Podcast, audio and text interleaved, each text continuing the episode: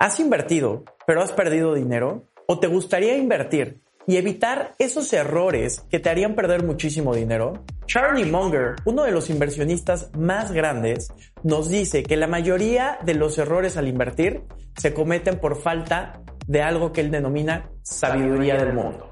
Si quieres tener esta sabiduría del mundo, quédate hasta el final del podcast porque hoy hablaremos del libro Invertir, el último arte liberal. De Robert H. Hagstrom. Libros y dinero. Basically, what we do is we buy and sell currencies against the dollar. Libros y dinero.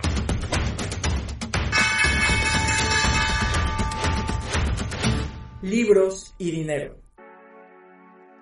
Tu cerebro, cuando no comprende algo, utiliza modelos, modelos mentales que le ayudan a comprender esto. A ver, un argumento en tema de aprendizaje. Si tú quieres aprender algo, o la mejor forma en la cual tu cerebro aprende es de una forma relacional. O sea, si quiere aprender el concepto B, lo aprende relacionándolo con todo lo que ya sabe del concepto A. O sea, aprendes por asociación.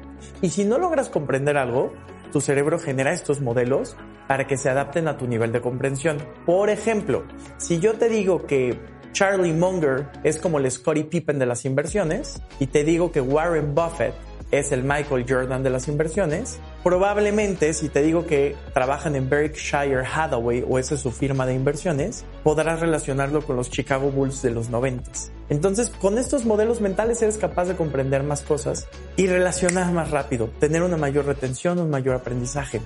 Ahora, Charlie Munger, que es una joya intelectual, nos dice que eh, la gente comete errores al invertir porque les falta conocimiento o sabiduría del mundo.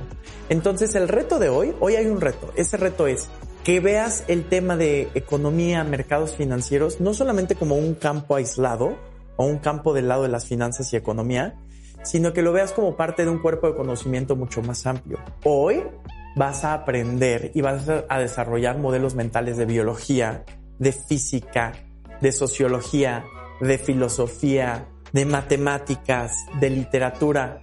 Ese es el reto del día de hoy, que seas capaz de aprender de todos estos campos y lo puedas relacionar con la economía y los mercados y así entiendas cómo es que se mueve la compra-venta de acciones, las estrategias de inversiones y cómo es que se mueve todo en la economía, haciendo modelos mentales y entendiendo qué es lo que pasa en la física que es equiparable a lo que pasa en la economía. Como ya sabes, en Libros y Dinero me gusta compartirte solamente tres ideas que considero son las tres ideas que te harán cambiar tu perspectiva, romperán paradigmas y generarán conocimiento útil y práctico para ti.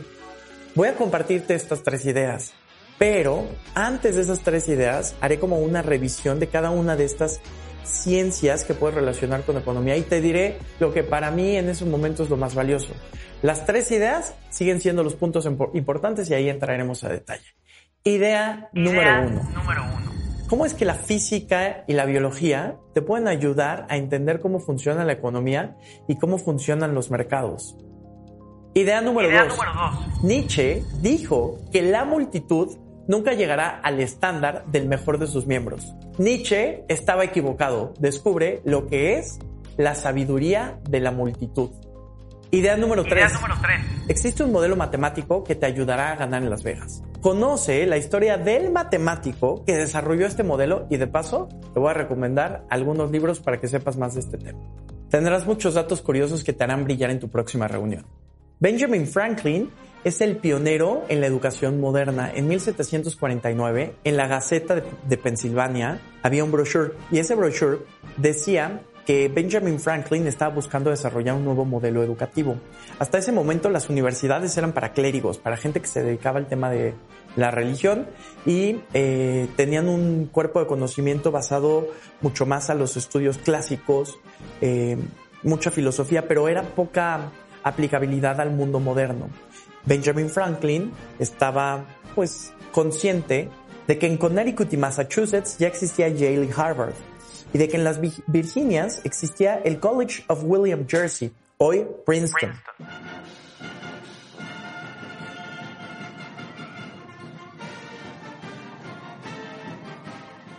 Pero Filadelfia, que en ese momento era la ciudad más rica de las colonias, era la Atenas de América, no tenía su universidad. Y ahí fue donde él desarrolló el programa educativo de la Academia de Filadelfia, hoy conocida como la Universidad de Pensilvania. Un programa mucho más intenso y mucho más aplicado a la practicidad, o sea que la gente salga de la universidad y pueda ser alguien productivo. Con todo y esta practicidad, Benjamin Franklin sabía que las artes liberales eran algo importante y que el tener un espectro amplio de conocimiento te ayudará a generar estos modelos mentales para que puedas tener una mayor capacidad de resolución de problemas. Vamos a la parte de la física. La física estudia la energía y la materia y cómo interactúan entre ellas. O sea, trata de explicarnos cómo es que funciona el universo. La física es muy aspiracional para todas las demás ciencias porque es exacta, las fórmulas son replicables y si tú las aplicas una y otra vez vas a tener resultados consistentes. Ya te imaginarás los economistas quisieron replicar estos modelos físicos. ¿Qué tiene que ver la física con la economía? El equilibrio. En la física existe el equilibrio dinámico y el equilibrio estático. El estático lo puedes visualizar como una tina cuando la llenas de agua y el agua se contiene. Eso sería el equilibrio estático. Y el equilibrio dinámico es cuando dos fuerzas opuestas generan un punto de equilibrio. O sea, como la oferta y demanda. ¿Te das cuenta? Oferta y demanda son dos fuerzas opuestas que nos llevan al punto de equilibrio. Para que sepas qué tan importante es este tema de la física y cómo impactó a los economistas, te voy a hablar de uno de ellos. Sharp ganó el Premio Nobel de Economía al desarrollar la teoría del equilibrio del mercado y los precios de los activos bajo condiciones de riesgo. O sea, aplica las fórmulas matemáticas de equilibrio a temas de condiciones de precios y riesgo. Interesante, el equilibrio es parte de la economía, pero aún así no explica todo. No es predecible al 100% como en la física y nos damos cuenta que las cosas empiezan a cambiar y empiezan a evolucionar. Por ejemplo, una lección que nos dejó el crash del mercado de 1987 Ajá, no, nada de las teorías o de la perspectiva basada en el equilibrio del mercado hubiera podido explicar ese crash. E incluso los eventos que ocurrieron entre el 2007 y el 2009 son inexplicables bajo esta postura del equilibrio de mercados. Tenemos una lupa que nos podría explicar esto de una mejor manera utilizando la teoría evolutiva de Darwin, el origen de las especies. Esto simplemente nos quiere decir que las estrategias de inversión van cambiando y se van adaptando. De hecho, algo que me pareció muy interesante es que economistas desarrollan un modelo evolutivo, pero para las estrategias financieras. Y entonces comparan todo lo que existe en un modelo biológico ecológico a un modelo financiero, a un modelo de ecología financiera. Por ejemplo, una especie es igual a una estrategia de inversión, una estrategia de trading. Estamos de acuerdo que el éxito evolutivo de una especie tiene que ver con cuántas veces se replica y qué tanto permanece en el medio ambiente. Entonces, te voy a hablar de las cinco especies o de las cinco estrategias de trading que han dominado el mercado y cómo han ido cambiando y evolucionando a través del tiempo. En 1930 y 1940, la estrategia que dominaba era el descuento al valor contable, que es algo que propuso Benjamin Graham y David Oth. Y hay un libro que habla de esto y se llama Análisis de Seguridades. Después, la segunda estrategia en orden cronológico fue la del modelo de dividendos. Esto ocurrió después de la Segunda Guerra Mundial. Una vez que la gente se había olvidado de la, crisis financiera de 1929, la gente estaba buscando dividendos que pagaran más y dejaron los bonos, ajá, por estos dividendos con un mayor retorno. Número 3. En 1960 la gente le apostaba más a compañías con expectativa de crecimiento de ganancias acelerado. Y número 4. En 1980 Warren Buffett popularizó la estrategia de inversión basada en el cash flow. Un concepto que me gustó mucho es un economista hace un tributo a Darwin y en uno de sus papeles escribe Natura non facit saltum. O sea, la naturaleza no da saltos. Creo que es de estas frases que cada que leo estas cosas que me gustan hasta digo, ay, esto me podría ser un tatuaje en el antebrazo. bueno, vamos a la idea número dos. Nietzsche nos dijo que la multitud nunca llegará al estándar del mejor de sus miembros. Bueno, pues Nietzsche se equivoca y hay una respu- respuesta en la sociología para esto. La sociología estudia cómo se comportan los seres humanos en conjunto, en grupo, en culturas. Y los seres humanos hacen algo muy curioso, algo muy parecido a lo que hacen las hormigas. Las hormigas son insectos sociales.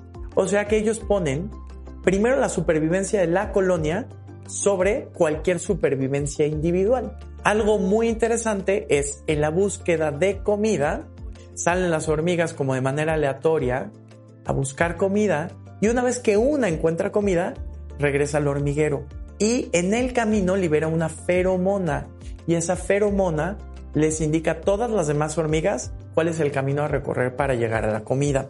Lo más interesante es que pueden llegar a encontrar la ruta más corta. ¿Cómo es que encuentran la ruta más corta? Porque el colectivo, colectivo actúa como uno solo. Por allá habrá hormiguitas dispersas y que se pierdan y eventualmente alguna de estas hormiguitas encontrará una ruta más corta hacia la comida, la ruta más corta entre la comida y el hormiguero. Y como la ruta es más corta, la concentración de feromona de esta hormiga será más intensa. ¿Y qué crees que ocurre? Todas las demás hormigas siguen la ruta más corta. ¿Crees que los seres humanos puedan hacer algo así? Bueno, pues un sociólogo, Norman Johnson, quería saber qué tan grande era la capacidad de los humanos para resolver problemas colectivos e hizo un experimento a través de laberintos.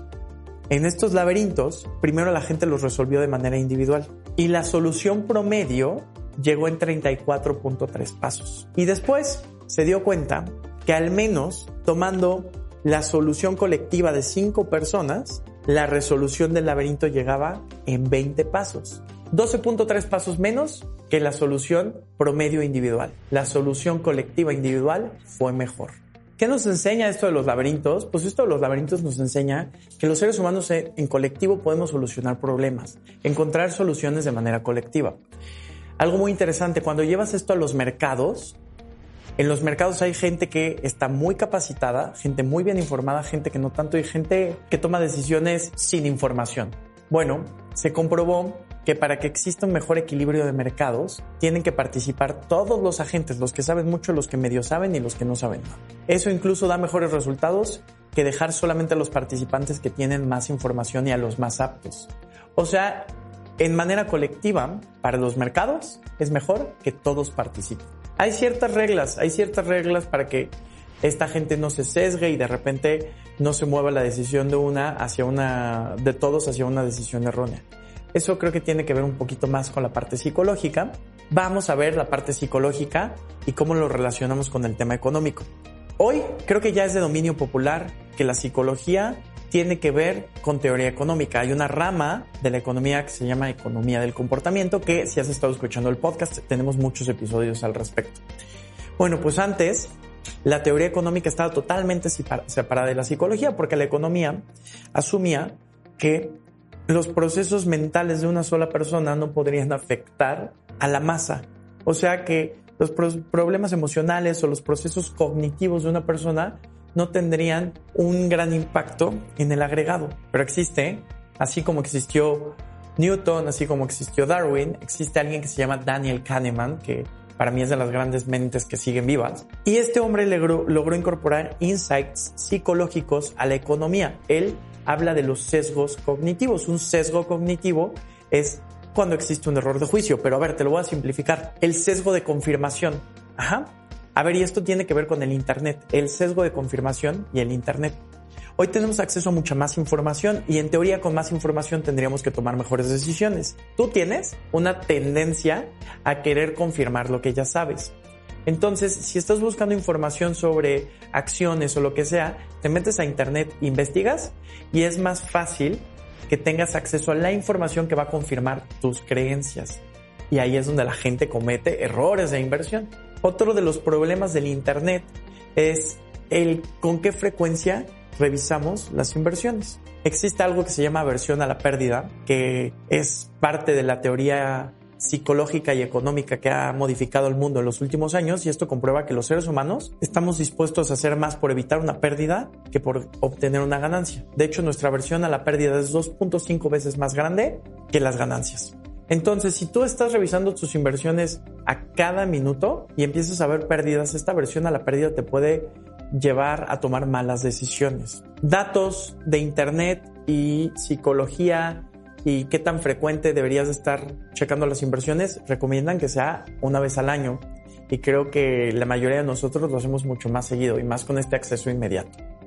Ok, entendiendo la parte psicológica, vamos a la parte filosófica. La parte de la filosofía te lo voy a súper simplificar. En el libro nos hablan de eh, los principales estudios de la filosofía o las cosas que estudia la filosofía y hay una que es la parte epistemológica. Sé que es una palabra demasiado compleja, no te espantes. La epistemología tiene que ver con el conocimiento. Entonces, si tú no sabes algo, por ejemplo, si no comprendes el movimiento planetario y crees que es una cuestión epistemológica, es porque te falta conocimiento. Si pensaras que, no, que es una cuestión ontológica, es porque el origen de las cosas es tan complejo que es incomprensible. A ver, antes existió un debate filosófico entre si el movimiento planetario, la falta de comprensión de este era una cuestión ontológica o epistemológica. Hoy, el autor plantea algo súper interesante. Él cree que no comprendemos la economía y el cómo se mueven los mercados al 100% por una cuestión epistemológica, porque nos falta conocimiento. O sea, que él cree que podremos llegar a la física de la economía, imagínate, algo que sea predecible y algo que se entienda al 100%.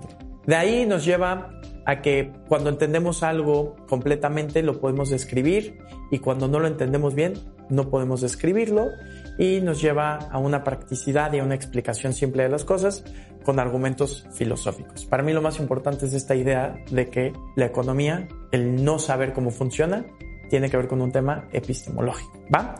Después de la parte filosófica vamos a la parte matemática. Te voy a dar dos historias. La primera solamente es para que pueda explicarte la parte de las inversiones en los casinos, que es nuestra idea número tres. Vamos a la idea número tres. ¿Cómo puedes ganarle al casino?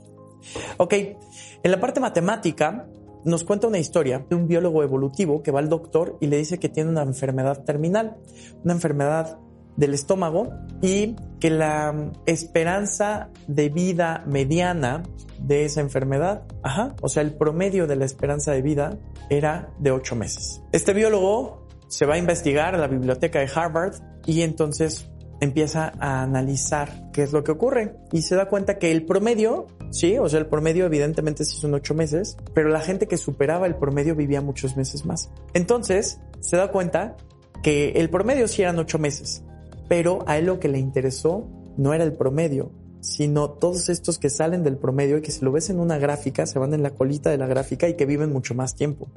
Se dio cuenta que los que superan los ocho meses viven mucho más tiempo y ahí es donde se empieza a fijar en las características de estas personas, qué es lo que puede replicar y qué es lo que comparte. Gente joven, buena alimentación, ta, ta, ta, ta, ta, ta. Toma todo este patrón, este biólogo evolutivo logró vivir más de 20 años. Eso es lo que recomiendan al escoger acciones. No tanto fijarnos en el promedio, sino fijarnos en la varianza, lo que sale de esa media, lo que sale de ese promedio y qué características cumplen estas inversiones.